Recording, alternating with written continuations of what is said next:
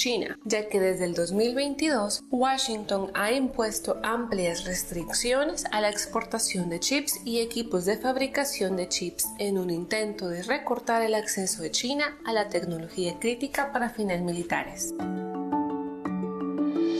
Este episodio de Wall Street en un minuto fue presentado por Transcomer, puesto de bolsa de comercio. Muchacho del que te hablé, Carlos. Ah, sí. Usted es el famoso. Este sí, señor, mucho gusto en conocerlo. Quiero que sepa que mi relación con su hija es algo muy serio. Sí, papá. Estamos listos para tener un futuro juntos. Ah, sí. Pues cuénteme, ¿cómo están sus finanzas? Su portafolio de inversión, sus activos líquidos y el balance general del presupuesto de la pareja. Ya saben, ingresos y gastos. Eh, este, qué cosas. ¡Ay, papi! Sí, porque ya saben, para estar listos, primero hay que prepararse. Transcomer, puesto de bolsa de comercio. Construyamos juntos su futuro. Somos expertos en eso.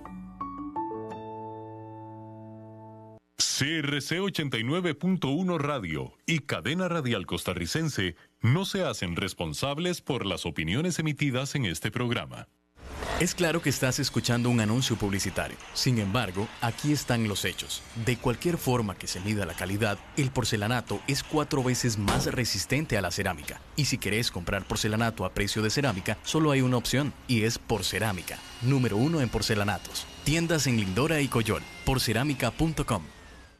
Transcomer, puesto de bolsa de comercio, presenta a las 5 con Alberto Padilla.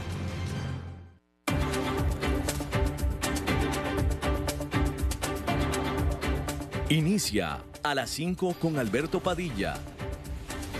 Un programa diseñado con el objetivo de llevarte diariamente un tema de actualidad, acompañado siempre de reconocidos editorialistas, de lunes a viernes a las 5 de la tarde por CRC 89.1 Radio. A las 5 con Alberto Padilla. Hola, ¿qué tal? Saludos, bienvenidos a esta emisión de A las 5 con su servidor Alberto Padilla. Muchísimas gracias por estarnos acompañando.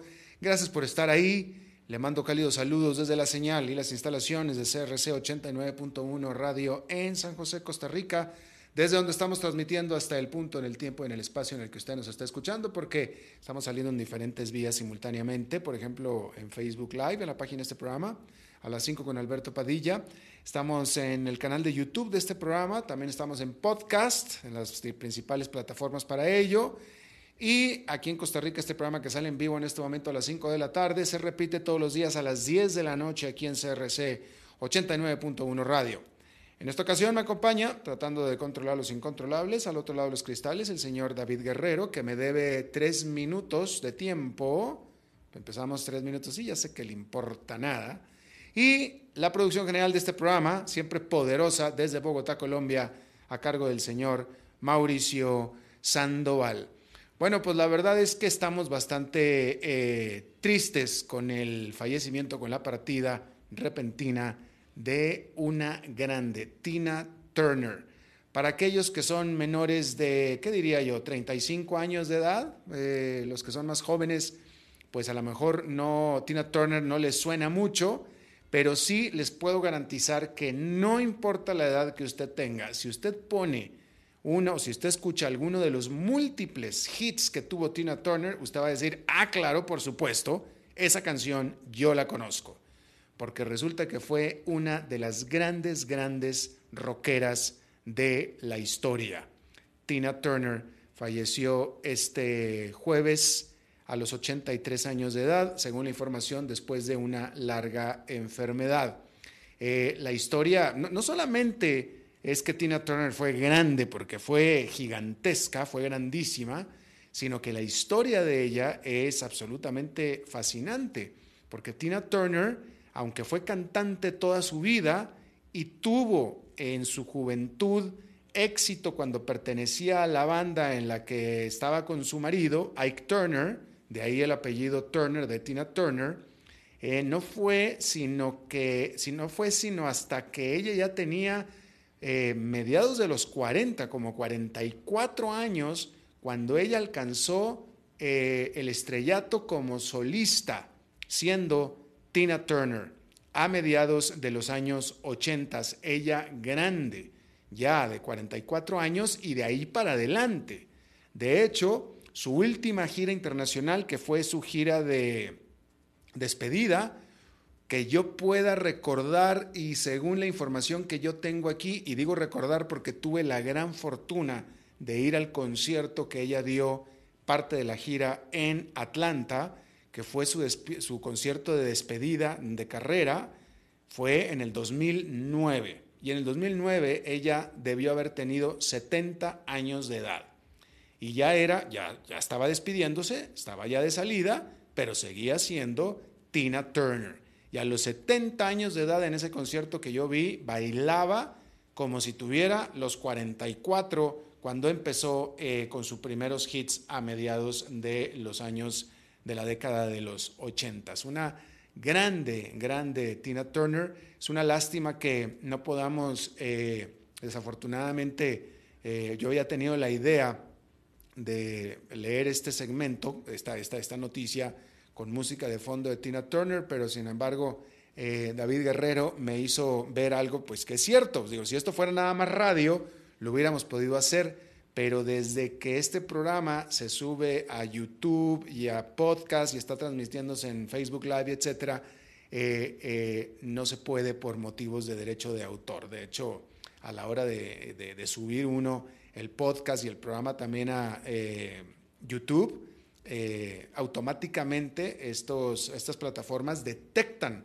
música y detectan eh, conflictos de derechos de autor y te bloquean el programa, no te dejan subirlo. Así es que desafortunadamente no pudimos poner, pero si usted no tuvo la fortuna de vivir en la época de Tina Turner, que a mí me tocó cuando yo estaba en mis años de universidad y después de, bueno, ya después de mi primera adultez, eh, le recomiendo muchísimo, te recomiendo que entres a YouTube y busques música o a, Spotify y busques música de Tina Turner, vas a reconocer muchos de sus éxitos y definitivamente los vas a, a gozar, porque era buena música, realmente era buena, buena música de calidad de Tina Turner. Era eh, rock del bueno, ella era buena cantante, la música era buena, buena música eh, y una gran eh, show, showgirl.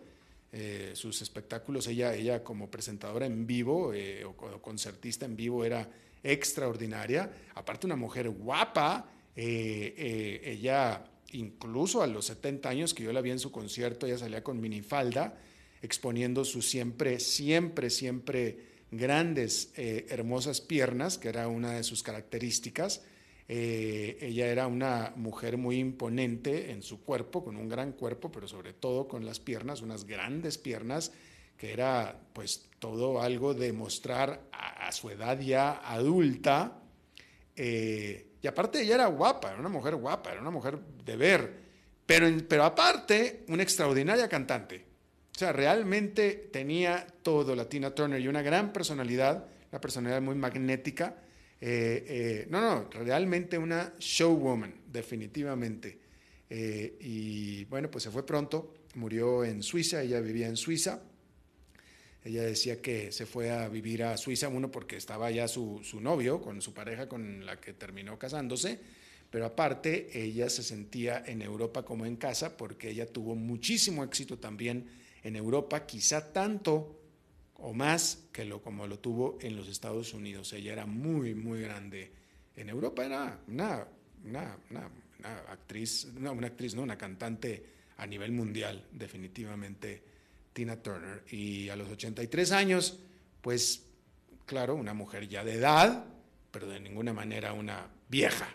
No, 83 todavía no, y menos tomando en cuenta que en el 2009 hace poco más de, hace 13 años nada más, todavía estaba rockeando en concierto. Y bueno, pues se nos fue una grande. Tina Turner, le recomiendo muchísimo, muchísimo que eh, uno la recuerden o dos se enteren de ella eh, eh, buscando su música en YouTube o en Spotify. La van a disfrutar definitivamente. Bien, cambiando de tema, hay que decir que eh, el gobernador de la región de Belgorod en Rusia, Vyacheslav Gladkov, aseguró que muchos, que varios, varios drones habían sido interceptados sobre su territorio durante la noche, por segunda noche consecutiva. Y bueno, eh, hay que decir que eh, Rusia al mismo tiempo aseguró que repelió lo que llaman ellos milicias pro-ucranianas que estuvieron atacando esa región de Belgorod, que es fronteriza con Ucrania, aunque toda esta información no ha podido ser verificada por eh, ningún medio informativo, ningún periodista tampoco. Solamente estamos partiendo de las aseveraciones que hacen las ah, autoridades rusas, las cuales desafortunadamente no son muy confiables. Al mismo tiempo, Estados Unidos y Ucrania dicen que ellos no tienen absolutamente nada que ver con esto, y Estados Unidos incluso fue más allá y dijo y recordó que Estados Unidos eh, no ha eh, sido parte, no ha sido parte ni tampoco ha eh, influenciado ni ayudado a que nadie haya hecho ataques dentro de Rusia, no dentro de Rusia. Y Ucrania, pues básicamente ha dicho lo mismo. de nuevo, como le decía ayer, estamos hablando y toda la información viene después de videos, un video de un, aparentemente es un grupo armado, hablando en ruso, diciendo somos rusos y estamos peleando eh, para derrocar al gobierno de Vladimir Putin. Y eso es lo que tenemos por parte de eso. Acto seguido, vinieron las declaraciones de los rusos diciendo que un grupo pro-ucraniano estaba haciendo eh, ataques dentro de la región de Belgorod. Asumimos que se trata de lo mismo, solamente que Rusia dice que se trata de grupos pro-ucranianos. Ese video, en ese video, ese grupo armado decía que eran rusos en contra del gobierno de Rusia. Así es que ahí los tiene usted. Por otra parte, el primer ministro de Rusia, Mikhail Mishustin, firmó varios acuerdos con China durante una visita a Beijing. Mishustin dijo que las relaciones entre ambos países, es decir, Rusia y China, están en un nivel, un alto nivel sin precedentes en medio de la presión sensacional por parte del colectivo de Occidente. Eso fue lo que dijo. Este primer ministro, eh, Mishustin, es el más alto oficial ruso que visita China desde que Rusia invadió a Ucrania el año pasado, en febrero. Hay que decir que estos acuerdos incluyen eh, compromisos para reforzar el comercio en agricultura y también en servicios.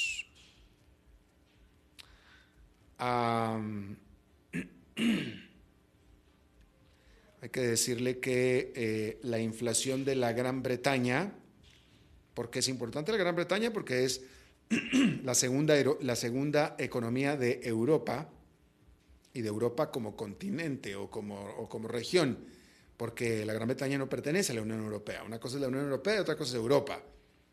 Eh, eh, la Gran Bretaña es la segunda economía más importante del continente europeo.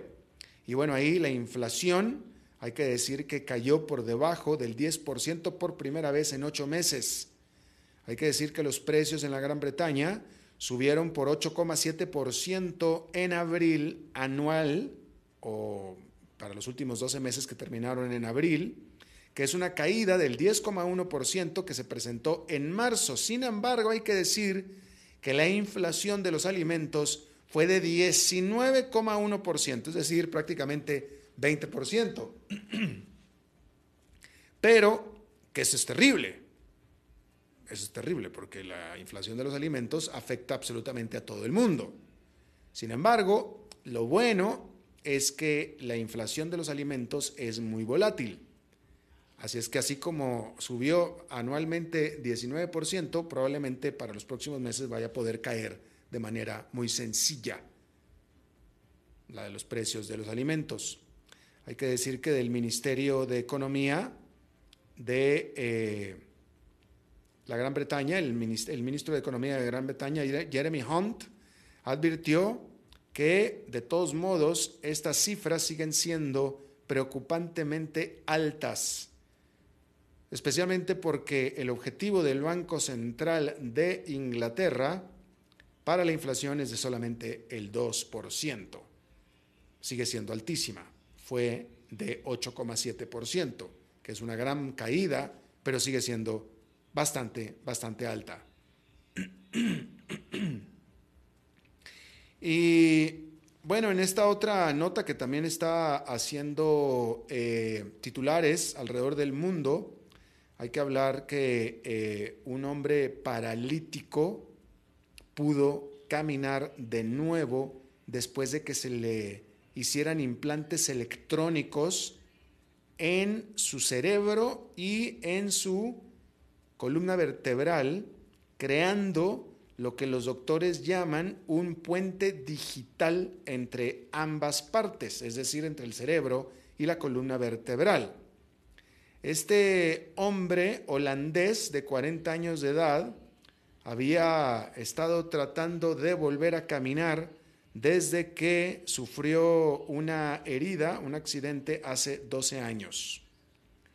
Hay que decir que los científicos en Suiza que condujeron esta investigación subrayaron y recalcaron que todavía están en sus primeros pasos, y lo estoy diciendo de manera eh, irónica, eh, estamos hablando aquí, por supuesto, de la investigación y del desarrollo de estos eh, electrodos por parte de estos científicos, estos médicos.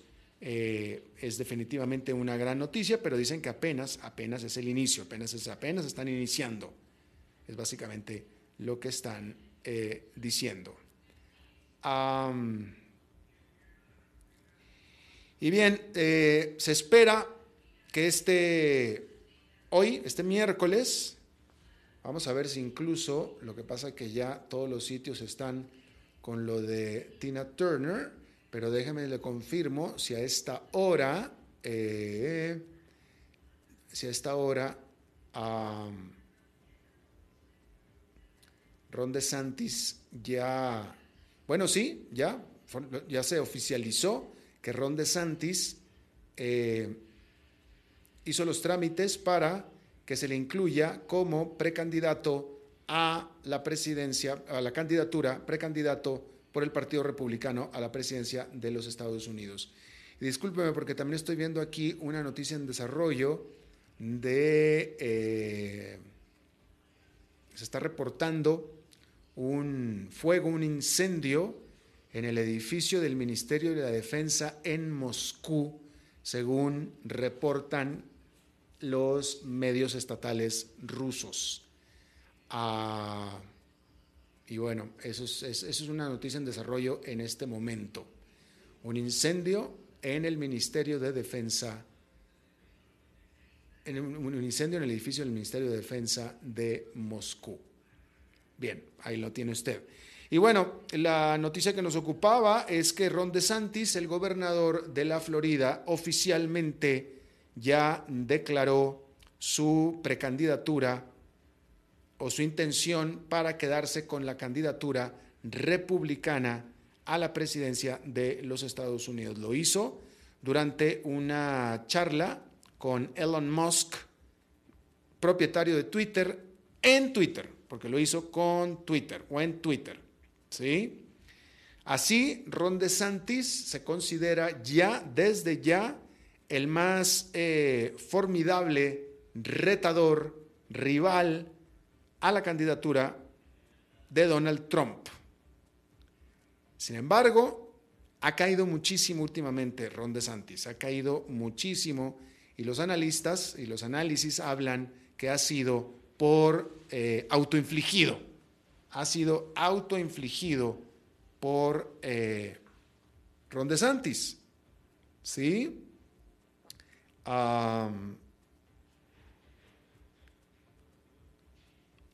Eh, porque pues tratando de verse presidencial, bueno, al margen de que si se quiso ver presidencial o no, pero sí a, eh, en primer lugar es muy extremista, Ron DeSantis, es muy extremista, eh, lo cual atrae a su pequeño grupo, a su grupúsculo, pero espanta a la generalidad. Hay que decir eso. Y luego aparte es medio, medio bruto, literalmente medio bruto. ¿sí? Hay que decir que eh, primero que nada eh, llamó o calificó a la invasión de Rusia a Ucrania como una disputa territorial. O sea, así le llaman, ah, sí, es una disputa territorial que está en nada, ¿qué disputa territorial ni qué nada? Rusia invadió Ucrania, punto. ¿Qué disputa de territorial ni qué nada? Eh, y luego también esta pelea casi intestina que tiene contra el principal empleador de su estado, el principal empleador privado de su estado, que es Disney. ¿A quién se le ocurre? O sea, el, el trabajo de un gobernador en los Estados Unidos, pero también, vaya, en cualquier parte de, cualquier país del mundo, el trabajo de un gobernador es el atraer inversión, el generar empleo. Ese es el trabajo de un gobernador, sobre todo en los Estados Unidos. Por eso son Estados Unidos, ¿sí? Pero es lo mismo en México también, por cierto este, eh, eh, eh, gran parte de la labor de un gobernador de un estado es la prosperidad económica, económica de ese estado. Y la, prosperidad económica solamente se logra haciendo aumentar la inversión por parte pues, de los privados, definitivamente. Bueno, si el gobierno federal quiere invertir en el estado, también adelante, pero específicamente de los privados. Entonces, ¿qué carajos está haciendo este bruto de Ron DeSantis peleándose con el principal inversionista en su estado, que es Disney? Y eso es precisamente lo que está haciendo. Por cosas, bueno, iba a decir moralistas, pero más que moralistas, pero en realidad por cosas políticas. Por cosas políticas. Y es un pleito que es totalmente elegido por Ron DeSantis totalmente elegido, totalmente de elección, de porque él así lo escogió, para congraciarse con su grupúsculo que lo apoya. Pero esto ha traído eh, temor y rechazo por parte del gran, gran público. Y bueno, pues ahí lo tiene usted. Y luego también su decisión de eh, prohibir los abortos, prohibir por completo los abortos después de seis semanas de eh, embarazo.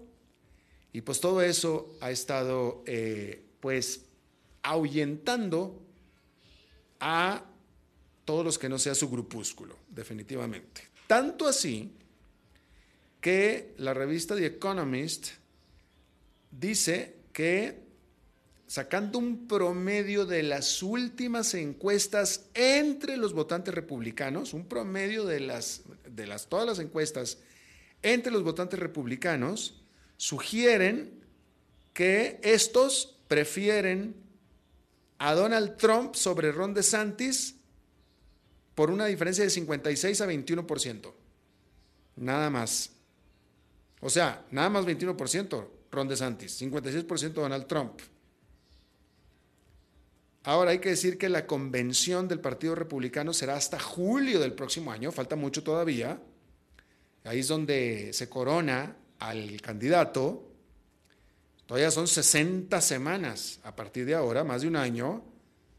Eh, pero sin embargo, apuntan a que la historia dice que las encuestas de los inicios de carrera de campaña, o sea, lo que es ahora un inicio de carrera de campaña, incluso en la historia se demuestra que estas encuestas de inicio, como las que estamos en este momento, son típicamente muy eh, fieles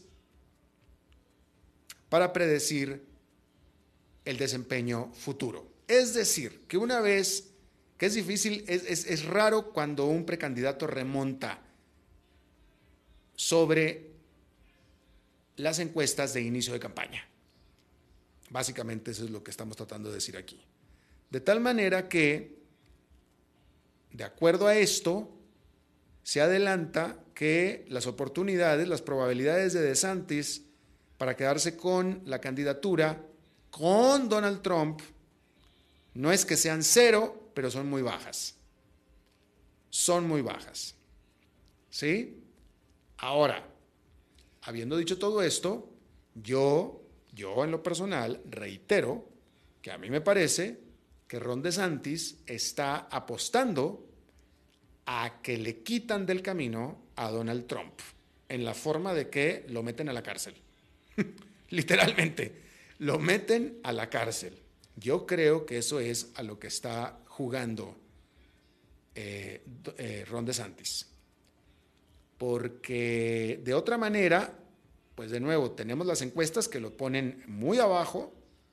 Y dos, de aquí a la convención tiene que medirse en debates televisados con Donald Trump. Y nadie, realmente nadie quiere debatir con Donald Trump. En serio, nadie quiere. Porque Donald Trump no tiene piso, no tiene fondo.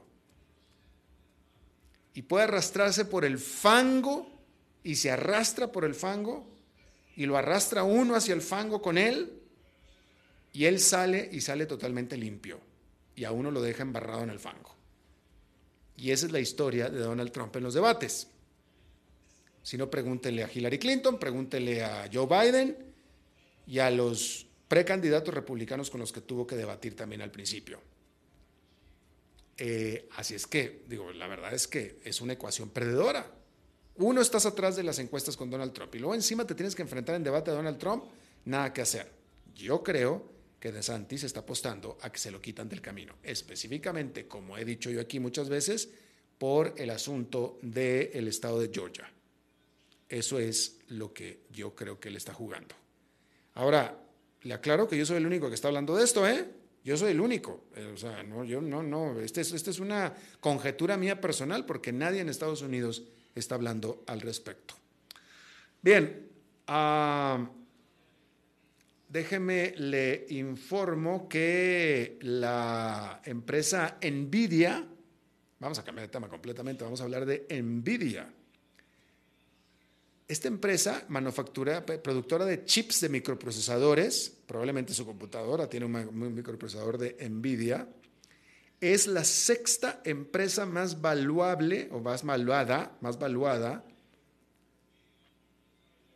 de el mercado de valores de los Estados Unidos, la sexta. Y reportó sus números este miércoles y fueron por supuesto que excepcionales. Hay que decir que Nvidia es simplemente la acción del SP500 de mejor desempeño en este 2023. Se ha duplicado en precio en lo que va de este año. Es decir, que si usted tenía un dólar invertido en acciones de Nvidia el primero de enero, hoy al 24 de mayo tiene dos dólares, tiene el doble, básicamente. Y por supuesto que el éxito de Nvidia ha sido ChatGPT. Más que nada, sobre todo, ChatGPT, este chatbot desarrollado por la firma OpenAI o OpenAI. Eh, y todo lo que ha traído ChatGPT en términos de explosión de la inteligencia artificial porque todo esto ha causado una demanda grandísima por los microprocesadores de gráficos de Nvidia.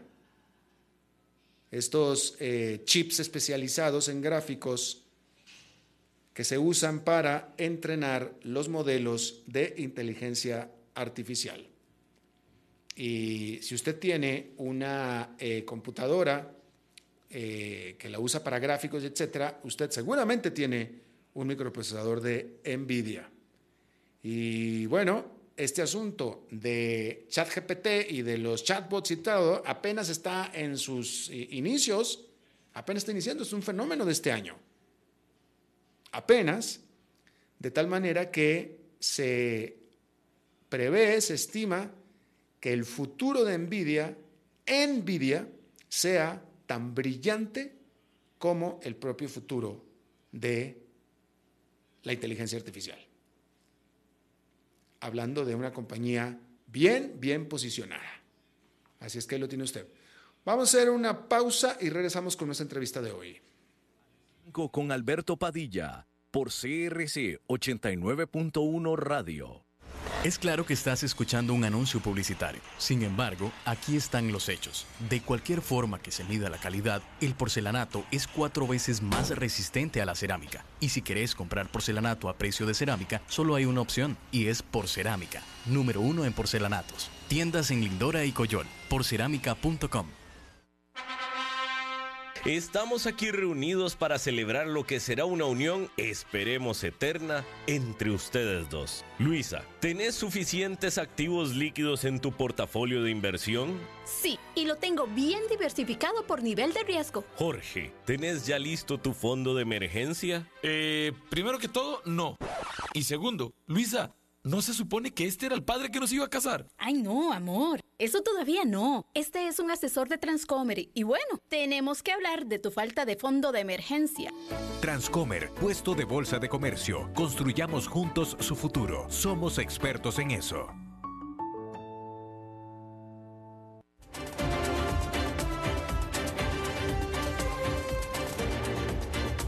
Seguimos escuchando a las 5 con Alberto Padilla.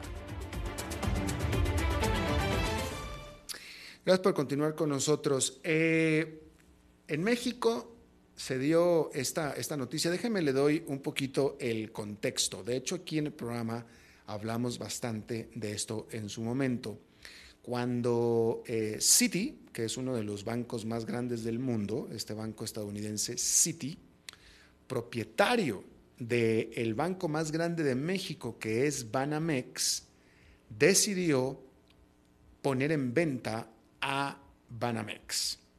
en una decisión muy llamativa, no, no, alcanzo a decir si controversial o controvertida, pero sí definitivamente llamativa, porque resulta que Banamex, que es un banco gigante, es el banco más grande de México y por tanto es uno de los bancos más grandes de América Latina, es un gigante, y es un banco muy lucrativo, muy, muy lucrativo. Eh, definitivamente ha sido un éxito para los resultados de Citi, de todo Citi, que es una, pues, una, empresa mucho más grande todavía, ¿no? Pero Citi dijo, hemos decidido que nuestro futuro no está en, en, la banca comercial, en los bancos comerciales. De hecho, Citi ya prácticamente no tiene misma banca comercial o de primer piso y nos vamos a dedicar a banca de segundo piso. Así es que eh, nos queremos concentrar en esto y queremos poner en venta a Banamex. Esto fue hace 16 meses ya, casi un año y medio, ¿sí? En todo este tiempo, eh, uno diría que estaban buscando, que estaban tratando de encontrar un comprador, y diría uno que tal vez fuera que las negociaciones se hacían en secreto, pero pues más bien, y esto lo vamos a hablar con nuestro invitado enseguida, más bien me pareciera a mí que en realidad lo que pasa es que no había eh, muchos compradores. Eh, Banamex es un banco muy grande, era una venta muy grande y la verdad es que quien, quienes podían comprar a Banamex eran muy poquitos, muy poquitos. Finalmente, aparentemente, hubo alguien interesado, entraron en negociaciones, aparentemente, eh, desconozco, esperemos en la entrevista nuestro invitado tenga algo más de, conocimiento al respecto, eh, pero el punto es que la sorpresa, la bomba, es que hoy, miércoles, se informó que cualquier negociación que hubo para comprar Banamex se cayó mm, definitivamente no hay ya comprador y Citi dijo, bueno, pues no tengo a quién venderle este banco, pero tampoco lo quiero. Así es que lo que vamos a hacer es escindirlo. Lo vamos a escindir, lo vamos a separar, se va a convertir en una compañía separada, va a cotizar en bolsa y si acaso nosotros Citi seremos capitalistas o inversionistas en este banco, pero se va. Nos vamos, de todos modos nos divorciamos, nos quitamos a Banamex de encima. Y la noticia es esa, que no se vendió Banamex. Yo le agradezco muchísimo que esté aquí Alex Bazán. Él es colega periodista también de estos temas de, eh, económicos y financieros de México. Él ha trabajado pues para varios de los grandes medios eh, eh, de negocios de México como Expansión, Grupo Reforma, El Universal también. Alex, te saludo. Muchas gracias por estar con nosotros. Hola Alberto, buenas tardes desde México. Buenas tardes también a tu auditorio. Igualmente. Así como tú dices, la mañana de hoy, muy temprano, este, el, sector financiero bancario de México recibe la noticia de que la venta de Banamex simplemente no se concretó. Es una venta directa que se había anunciado en enero del año pasado, o sea, 16 meses negociando eh, con varios postores y simplemente no se llegó a un acuerdo en las partes involucradas. Esto, pues como, como bien sabes, como tú lo mencionas, eh, Banamex es un jugador importante del sector bancario mexicano, por lo tanto, el nuevo comprador, el nuevo dueño o los nuevos dueños, ahorita con lo que planea eh, Citi, eh, pues tendrá repercusiones eh, en, la economía, en las empresas de México. Definitivamente. ¿Tú me corroboras, Banamex es el banco más grande de México? ¿O el segundo? No, debe ser entre el cuarto quinto banco. El más grande ahorita en estos momentos es BBVA. Mm. BBVA, eh, después le sigue Banorte. Eh, en, cuestión de cartera de crédito, ellos dos son los dos grandes este, bancos. Incluso Banorte, que estuvo, estuvo dentro de la puja, eh, tuvo acceso a un cuarto de datos este, exclusivo ya para, para interesados en comprar Banamex, ya de manera más formal, pero pues también se cayó, se cayó la, la operación eh, no sé qué tiene Banamex, que al parecer ahorita no convence a nadie para comprar. Efectivamente, ¿qué sabemos de por qué? ¿Quién era el último eh, potencial comprador y por qué se cayeron las negociaciones? Eh, pues mira, Alberto, fíjate que desde que se anunció la venta estuvo muy interesante porque hubo banqueros que luego, luego expresaron su, su interés. me recuerdo a Ricardo Salinas Pliego, que fue horas después del anuncio él puso en su cuenta de Twitter de que estaba interesado y luego ya posteriormente pues se sumó Santander, se sumó Ibursa, se sumó Banorte, ¿no? Este, hubo ahí otros empresarios este, también interesados, regiomontanos, y todo este proceso, bueno, pues poco a poco se fueron bajando, ¿no? No se fueron convenciendo o no llegaron a un acuerdo, y en la recta final estaba Banca Mifel y estaba Grupo México, y después fue Grupo México prácticamente el finalista, que ya estaba negociando la, la compra, que ya se prevía que lo iba a hacer, pero pues como nos enteramos hoy en la mañana, eh, pues no fue así. ¿Y hay alguna información de por qué no?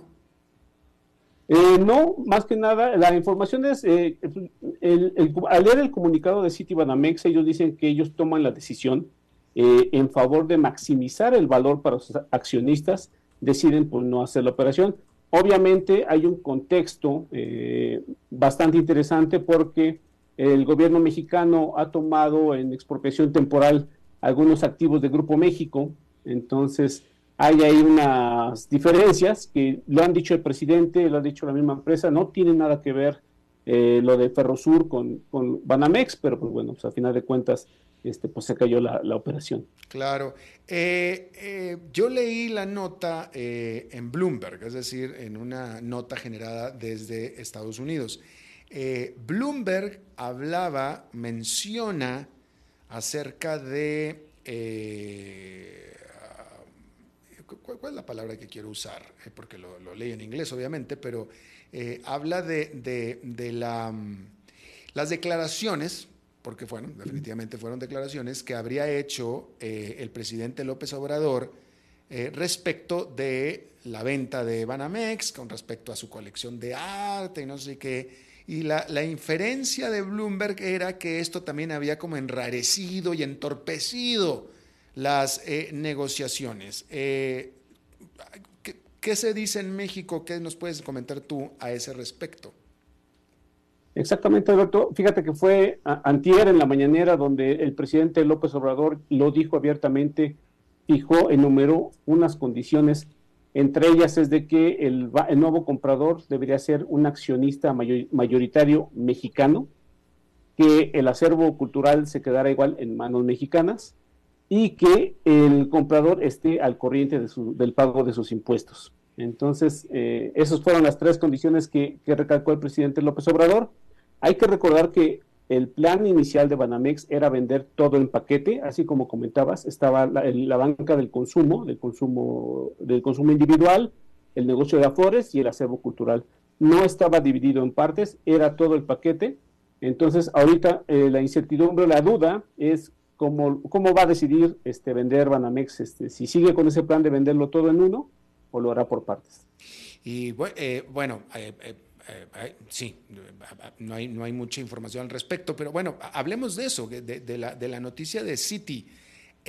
lo que te digo, yo lo leí en una noticia generada en Nueva York, que es la sede de City. que lo, que City va a hacer es escindir a Banamex. no, yo no leí mayor información. No sé si se sepa en México eh, ¿dónde va a colocar, dónde va a sacar, dónde, lo va a poner en bolsa? ¿Lo va a poner en bolsa en Nueva York? ¿Lo va a poner en bolsa en México? ¿En México? Eh, ¿Qué, va, a hacer? ¿Qué sabemos? Hasta ahorita lo que anunció eh, City, City es de que va a vender los activos en una oferta pública inicial. Esto quiere decir que va a ir a bolsa. No ha especificado si va a ser en la bolsa mexicana, no ha especificado si va a ser en Wall Street o si va a ser en, ambas, en ambas bolsas. Obviamente hay un proceso de, regulación, de normas que cumplir, y lo que nos dicen eh, analistas, especialistas en el tema, es de que este proceso va a ser un poco largo y podríamos verlo o conocer al nuevo comprador por ahí del 2025. Eh, y bueno, si es que hubiera un, vaya, claro, en el, supuesto de que haya un comprador. Exacto, de, los tiempos. Pero fíjate, fíjate, Alberto, que ahorita al, ver las, las acciones, este, pues los accionistas del Grupo México no les pareció tan mala eh, eh, que no hayan comprado Banamex porque en la bolsa mexicana sus acciones subieron 8%, contrario a Citi, a, Citi que era el vendedor, pues eh, parece que no les agradó mucho y sus acciones cayeron 3% en Wall Street, entonces ahí hay resultados mixtos de cómo lo están interpretando los mercados y los inversionistas esta, esta noticia. Claro, claro. Y bueno, no, pero lo que va a pasar, por lo que sabemos hasta este momento, por, por la decisión de Citi, es que Banamex se va a convertir en un banco independiente, en un banco solo, independiente, una compañía autónoma eh, cotizada en bolsa. Donde, exactamente. donde probablemente, donde probablemente, probablemente, porque no se sabe, Citi sea uno de sus principales accionistas. Exactamente, falta, falta definir ese proceso. Ahorita el, el comunicado, el anuncio fue, no vamos a vender de manera directa, lo que vamos a hacer es iniciar el proceso para ir a bolsa y vender las acciones. Y ahí, como tú sabes, pues sí, eh, habrá, eh, pues puede ser Citibanamex otra vez accionista mayoritario, puede haber otros compradores, ya sería un proceso más, más este, complejo, más, más interesante que estaremos viendo en los siguientes meses. Sí, sí, sí, eh, el, público en general podrá comprar acciones, definitivamente, podrá algún inversionista comprar un buen eh, eh, lote de acciones, etcétera, pero lo que, lo, que, lo que aparentemente va a suceder es que va a ser una empresa que sale a bolsa, simplemente entra a bolsa, sale a bolsa. No sabemos todavía si en México y Nueva York o y, o en Nueva York, o a lo mejor nada más en Nueva York, etcétera, eh, en el que típicamente la, empresa que la escinde, que sería Citi, pues tiene la, la oportunidad de quedarse con una buena cantidad de las acciones sin, sin necesariamente ser em, operador ni nada, simplemente es un accionista, ¿no? Es parte de los activos del banco, de Citi. Pero aquí lo importante de, saber, de, saber es que por, la decisión que se está tomando es que Banamex se, se, se hace independiente, ya, ya, no va, ya no va a tener dueño, va a ser del público literalmente. Exactamente, como, como como, como lo menciona el plan, ah, para hacia allá va, será eh, los accionistas mayoritarios, minoritarios los que tengan pues en poder este, este, este, este, banco, que es un banco importante eh, dentro del sistema mexicano. ¿Se supo cuál era el precio que pretendía Citi por Banamex? No había una cifra oficial, eh, había varios cálculos. Eh, el inicial que, que soltaban algunas especialistas, este, bancos también, era en 15 mil millones de dólares. Finalmente, toda esta incertidumbre, el mismo presidente hacía cálculos en 7 mil millones de dólares. Entonces, es mucho y, hay que recordar que Credit Suisse y agencias calificadoras dijeron que 7 mil millones de dólares era un precio caro para, para, para Banamex. Entonces, también es otra incertidumbre que, pues, en cuanto en cuánto estarán vendiendo las acciones eh, en el futuro. Claro, ahora, eh, eh, este último grupo México que estaría en la negociación por comprar Banamex, pero que se cayó, ¿tiene un banco? ¿Es, ¿Son banqueros este grupo? No, incluso era algo que, les saltaba duda a muchos analistas. Es, el Grupo México es un grupo minero, eh, principalmente, eh, su, negocio principal es, es, la mina, eh, y pues decían muchos analistas que el problema es al llegar a un negocio nuevo, un banco, pues iba a pasar por un proceso, una línea de aprendizaje un poco complicada porque pues no, no tiene el know-how de, de, este, de este negocio y que es muy distinto a cómo, a cómo se maneja eh, la industria minera. Claro. Hay que decir que, eh, según Bloomberg, que la estoy leyendo en este momento, Citigroup compró a Banamex en el 2001 por 12.500 millones de dólares, que se convirtió en ese momento en el único, eh, en el único banco estadounidense grande operando de manera importante en México eh, y bueno, eso fue en el 2001 y lo compró por 12.500 millones de dólares. Eh, y lo estaría vendiendo, corroborando con lo que nos estabas diciendo tú, lo estaría vendiendo la negociación con el Grupo México por 7 mil millones de dólares. Eh, habla la nota de que Banamex desde el 2001 hasta la fecha perdió participación de mercado a rivales, a otros rivales también ahí en México, es decir, se hizo un banco más chico. Sí, claro, eh, hay que recordar que también en México está la, competencia de nuevas empresas que ofrecen crédito, están las fintech, ah, hay otros este, Sofipos, Sofomes, que también están tratando de bancarizar al, sector, eh, al, público mexicano, y eso pues representa una competencia más fuerte para, para Citigroup, y pues ahorita al parecer sí le ha, sí le ha, costado bastante la llegada de nuevos competidores y, pues todo el contexto que, rodea la operación. Claro, Banamex es un, gigante, tiene 38 mil empleados, 1.300 sucursales y más de 12 millones de cuentavientes y 10 millones de cuentas de pensiones, de acuerdo a Citigroup, según cita eh, Bloomberg, eh, banco, una empresa grande. Sí, es, es, un, es un gigante financiero, Alberto, porque también maneja cuentas de Afores, eh, recordemos también, ¿no? Entonces, tiene alianzas con, con, empresas importantes también, eh, tiene alianzas con OCESA en, en, cuestiones de, espectáculos, o sea, es un, es un banco, es un, es un jugador bastante importante eh, en México. ¿Qué es lo que nos puedes decir del famoso acervo cultural? Porque este es importante.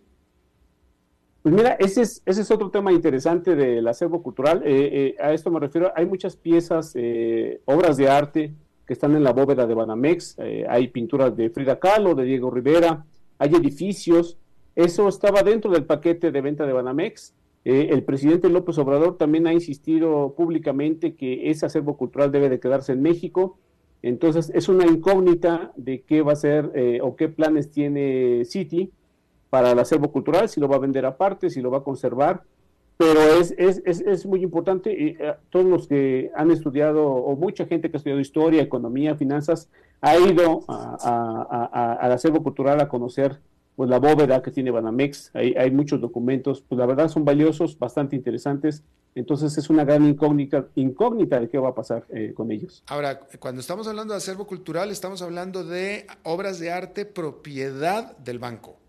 Sí, exacto. Incluso había un museo, tienen un museo algo, ¿no?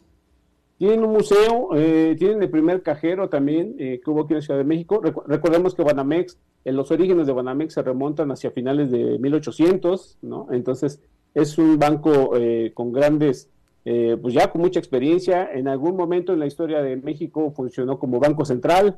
Entonces, es, es, es, es icónico eh, Banamex. Definitivo. Ahora, me gustaría comentar un poquito contigo acerca de la decisión de Citi, porque fíjate cómo, y eso fue lo que hablamos aquí en el programa en su momento, Banamex es un, es, es un gran activo, es, es rentable, es un buen negocio, pero Citi, como estrategia global, decidió eh, que, simplemente no querían ya eh, estar en banca de primer piso, que su futuro es otro, y cómo en este tipo de estrategias, eh, vaya, lo que voy es que para muchos empresarios o para mucha gente, a lo mejor los que no somos empresarios necesariamente, hay que decirlo, uno dice, oye, si tienes un buen negocio, pues ¿por qué te, lo, ¿por qué te deshaces de él? Pues es un buen negocio, pues ahí estás, quédate con él, ¿no?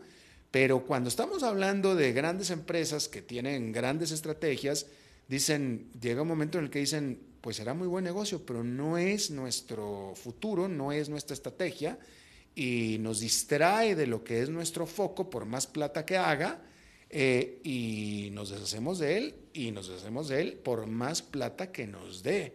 Y tan se quieren deshacer de él que como no lo pudieron vender, entonces se deshacen de él de una manera o de otra.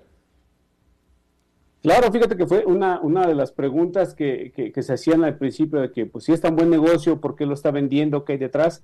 Eh, pero fíjate que Citigroup, Jim Fraser, quien es la CEO, eh, ella fue muy clara en decir que esta venta de, de la banca minorista eh, de Banamex obedece a una estrategia, global, una estrategia global que también ha vendido activos en Asia, en parte también en América Latina de esta, de esta banca minorista, porque ellos se van a enfocar en la banca privada, que es en este caso van a a buscar financiar a las grandes empresas. Ellos están viendo eh, el negocio ahí, eh, la estrategia va por allá y por eso han decidido eh, vender a Banamex. Efectivamente, sí, sí, sí, simplemente es un cambio de estrategia. Dicen ellos, no, nuestro futuro es por acá. Habrá quien tiene otro futuro, que su futuro es banca de primer piso, como por ejemplo puede ser BBVA, por ejemplo.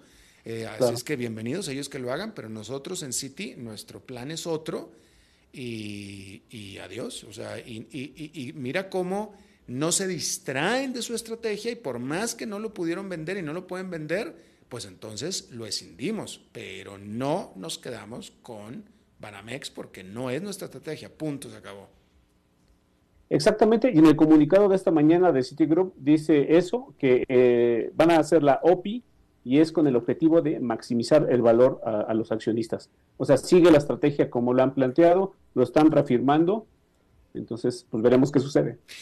Y una pregunta, ¿sabemos si hubo algún eh, eh, potencial comprador extranjero, algún otro banco extranjero que hubiera querido comprar Banamex, el banco mexicano? Pues oficialmente estuvo Santander, eh, Santander estuvo también dentro de las negociaciones, eh, pero pues también se bajó, no llegó a ninguna, a ninguna, a ningún acuerdo este, con ellos. Pero de los que se conocen, pues sí fue, Santander, BBVA dijo prácticamente que no, HSBC tampoco.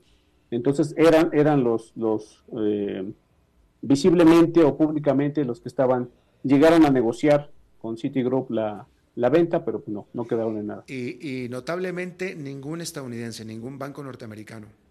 No, no, no, prácticamente eh, todo ha sido este pues eh, de mexicanos. Y aparte, eh, digo, el presidente López Obrador lo, lo, lo, ha, mencionado, que quiere que se quede en manos mexicanas. Entonces yo creo que eso también pues este, detiene a, los inversionistas extranjeros. Pues sí, definitivo, no se sienten invitados. Bueno, pues Alex Bazán, colega periodista temas económicos desde México, te agradezco muchísimo de charlado con nosotros. Al contrario, Alberto, gracias a ti y un saludo a tu auditorio. Igualmente, muchísimas gracias. Bueno, eso es todo lo que tenemos por esta emisión de A las 5 con su servidor Alberto Padilla. Muchísimas gracias por habernos acompañado. Espero que termine su día en buena nota, en buen tono y nosotros nos reencontramos en 23, en 23 horas. Que la pase muy bien.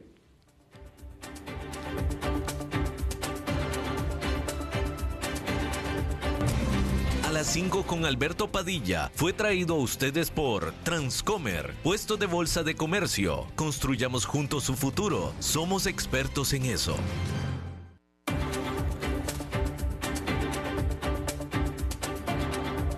Concluye a las 5 con Alberto Padilla Un programa diseñado con el objetivo de llevarte diariamente un tema de actualidad, acompañado siempre de reconocidos editorialistas, de lunes a viernes a las 5 de la tarde por CRC 89.1 Radio, a las 5 con Alberto Padilla,